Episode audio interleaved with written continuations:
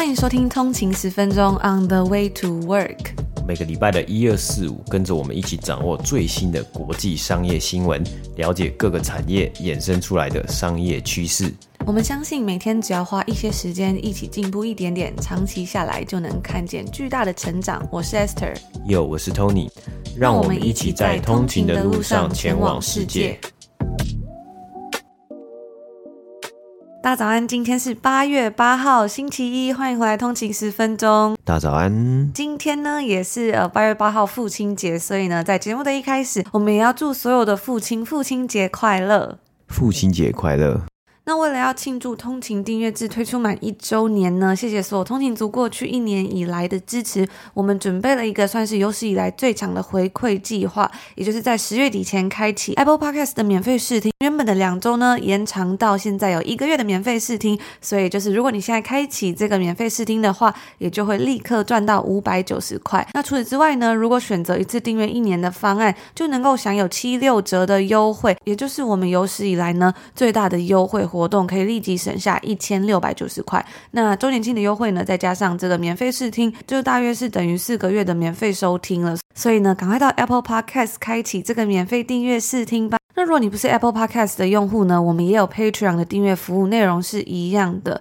在 Patreon 的部分，我们也推出了全年的优惠，只要选择按年缴付的话呢，就有八四折的优惠，可以立即省下大约是三十九块美金。更多的内容呢，欢迎点选 Show Note 了解。那今天是八月八号星期一，最近的天气呢，真的是非常非常的炎热啊！我在上礼拜呢就看到多伦多有个 TikTok 的用户呢就分享说，他发现他家后院里面的游泳池里面竟然出现了一只 raccoon，一只浣熊在游泳。一开始呢，他以为他是不小心掉到这游泳池里面，结果后来呢，发现这个浣熊是 purposely，他是故意的，他是蓄意要跑到这个游泳池里面游泳的。而且呢，在这影片里面还可以看到这浣熊游得非常自在，非常的舒服啊！所以最近的天气真的是非常非常炎热，大家。千万要，大家要记得要做好防晒啊，然后要多喝水。在上个礼拜，我们有跟大家分享到星巴克最新一季的财报里面有提到啊，在这一季当中呢，冷饮的部分就占了他们四分之三的销售额，真的是非常非常的惊人呐、那在这么热的天气啊，我们也祝福大家，希望你每天的心情呢都可以像夏夜晚风，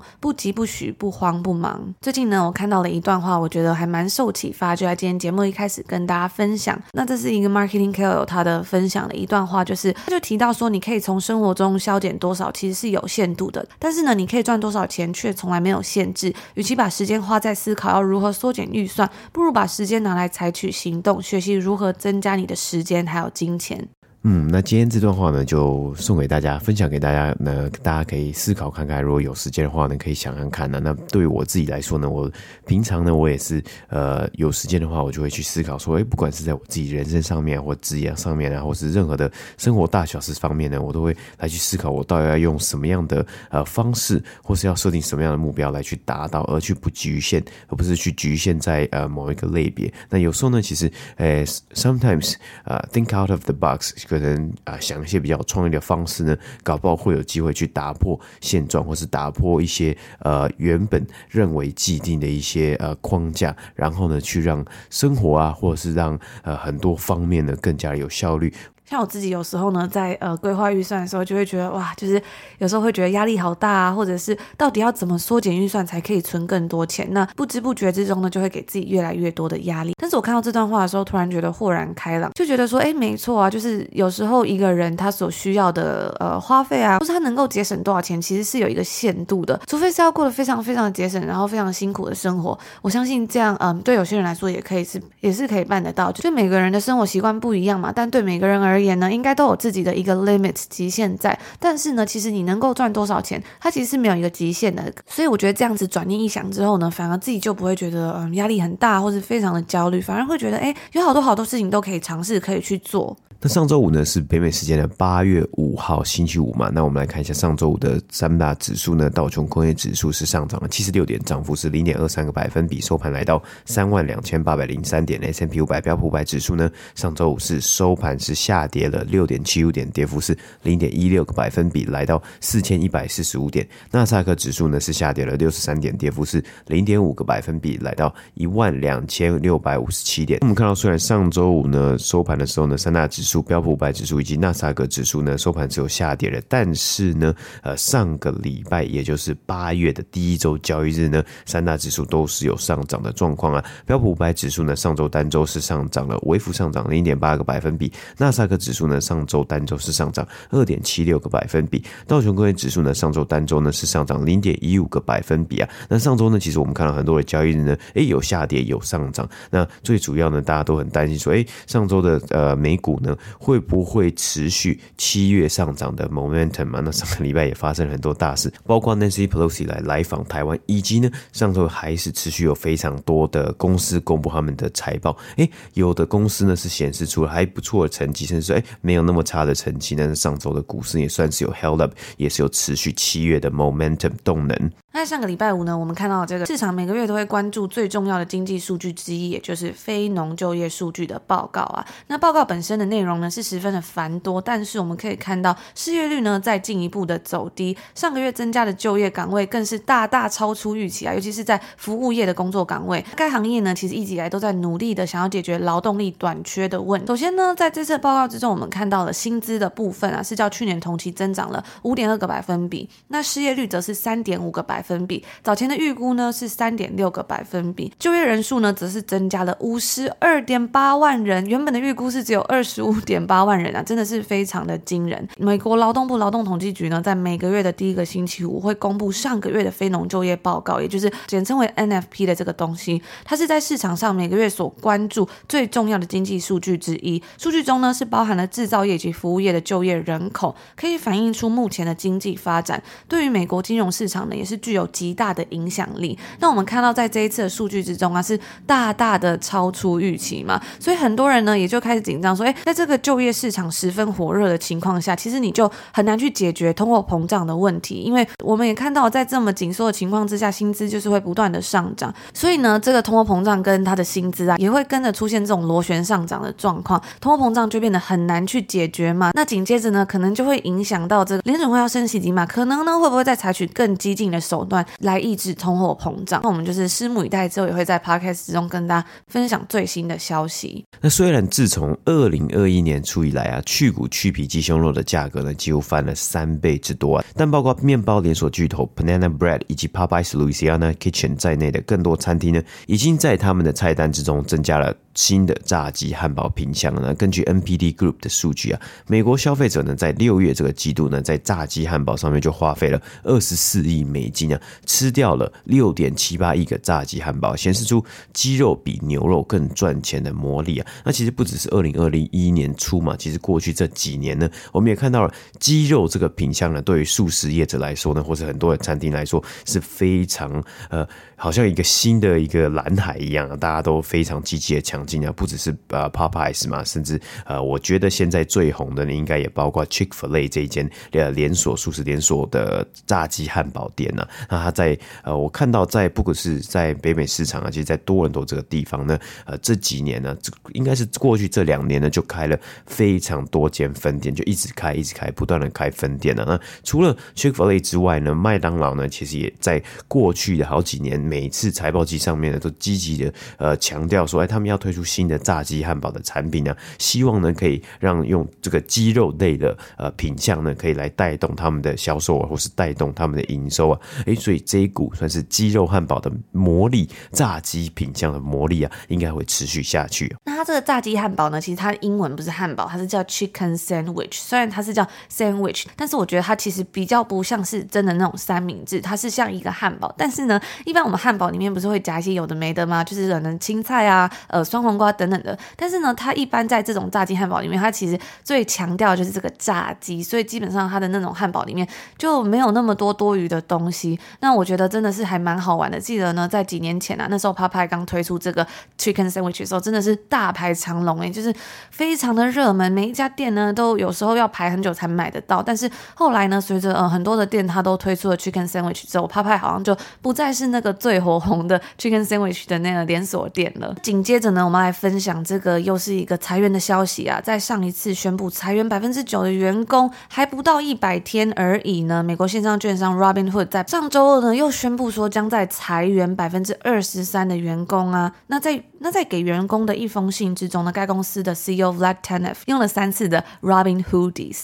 这个字，并表示说他会对裁员负起责任。那这次第二轮的裁员的原因啊，其实是因为在疫情期间的过度招聘。在裁员潮持续当中，除了 Robinhood 之外呢，连锁大卖场 Walmart 也在也在上周三证实说公司已经开始裁员了，主要是裁员他们在总部工作的员工。那大约在一周前呢，该公司就已经下调了他们的财务预期，并且就提醒说，消费者因为通货膨胀而减少了可自由支配的支出。嗯，那在目前现在的经济状况之下呢，我们是看到陆陆续续看到了非常多的公司，特别是科技公司或是成长呃比较算是成长正正在成长的公司啊，或是它呃可能没有稳定的营收或者没有稳定的获利的情况之下呢，或者它受到影响的呃这些公司呢，它陆陆续续都会宣布消息说啊，他们要裁员嘛。那但是呢，相同的呃状况呢，在裁员之后或是宣布裁员之后呢。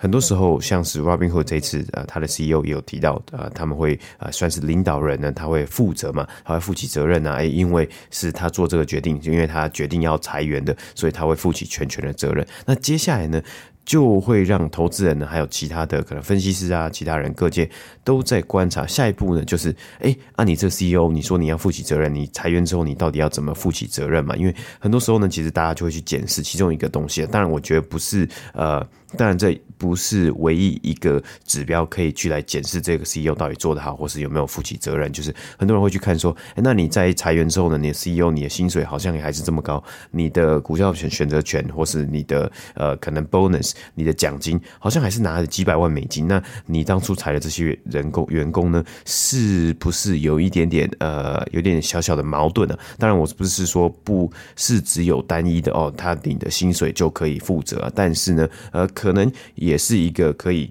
呃。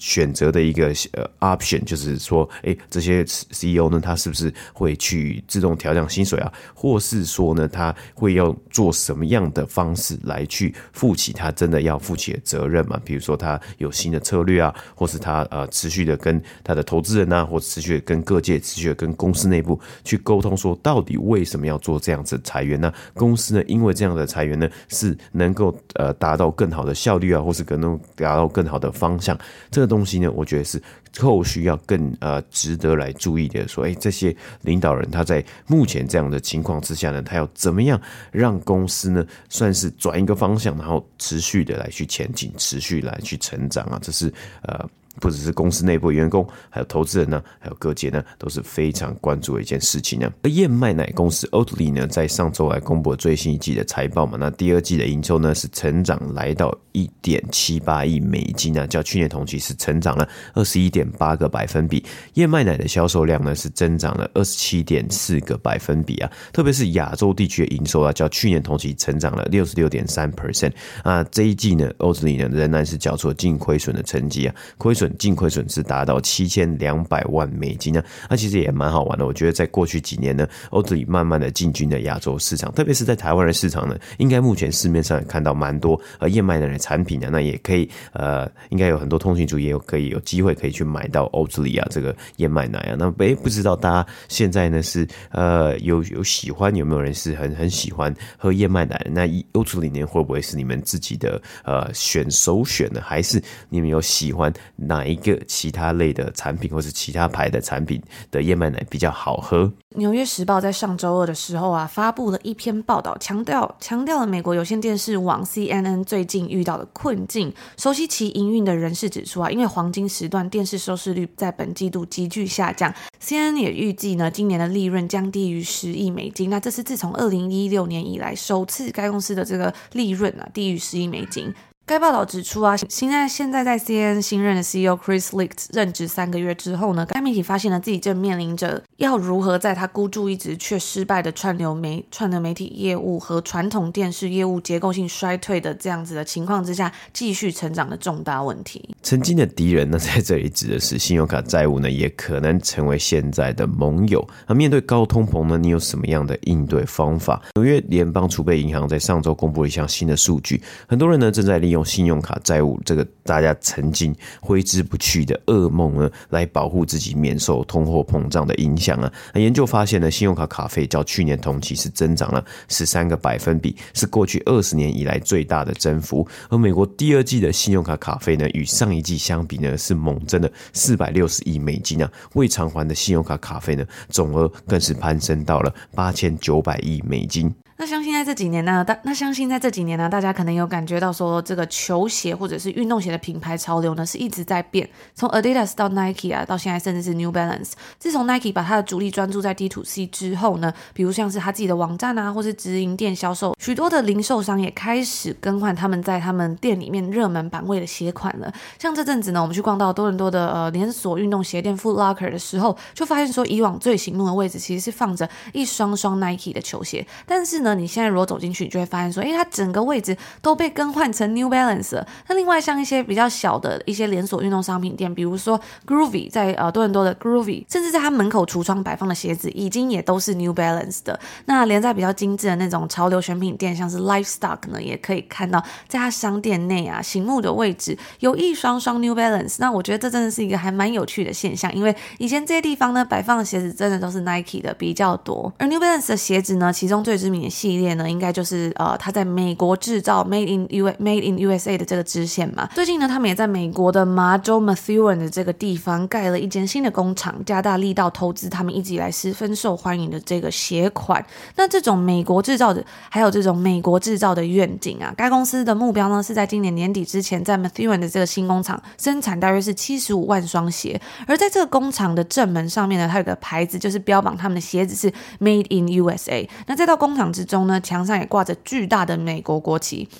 在这间占地八千平方英尺的新工厂呢，其实它从今年的一月就已经开始营运了。它只负责，而而且而且呢，它其实是只负责生产一个鞋款，那就是九九零 V 五的这一款跑鞋。这双鞋它的未税售价呢是一百八十四点九十九块美金。那其实准确的来说呢，这双鞋它所有的材料啊，里面有百分之七十都是来自美国的。但是呢，制造过程之中啊，其实但是整个制造过程是全部都在美国。那一般来说啊，其实很多公司都是用自己的标准来标榜说。他们是美国制造的，不过呢，其实根据联邦贸易委员会，它是有制定了某些规则来规定这些产品它到底能不能使用这个标签。好，那以上就是今天我们所有跟大家分享的内容啦。今天也算是我们在分享说，哎，上个礼拜六我们寄出的《通行尽量电子报》里面的呃新闻以及我们自己个人的一些心得啊。而且看到 New Balance 的最近呢，真的算是非常非常的火红啊。那也新增了新的工厂，那也看得出来呢，他们呃其实是很努。力的也想要来。刚好搭上这股潮流，就是这两三年以来的这个潮流，就慢慢的，大家不只是从 Adidas，不是从呃 Nike，或是到其他的品牌，那现在呢，越来越多人开始来穿啊、New Balance。但我一直呢都觉得 New Balance 九九零 V 五呢，这是一双很神奇的鞋子啊，因为这双鞋子你在路上看呢，可以呢，呃，老至可能是阿公阿伯，呃，都是非常的这个亲民啊，算是说大家穿也都很适合，阿公阿伯也穿的都是，甚至是呢，呃，小朋友或是呃大大小小的。呃，朋友呢都穿这双鞋子呢，其实都是很合理，都是很正常。你可以很潮流，你可以很运动，你可以呃日常生活穿，不管什么样的情况，不管什么样的场景，都可以穿这双鞋。我觉得这是一件非常特别、非常神奇一件事情，而且真的体现在了你走在外面的街头上面，是可以看到形形色色的人呢都可以穿这双鞋子。那呃，以上呢就是我们今天的这个节目内容嘛。那今天是。台湾时间的八月八号，又再次的祝大家呃父亲节快乐。那我们就在这边呢，先祝大家今天呢有一个愉快的开始，美好的一天。我们就明天见，拜拜。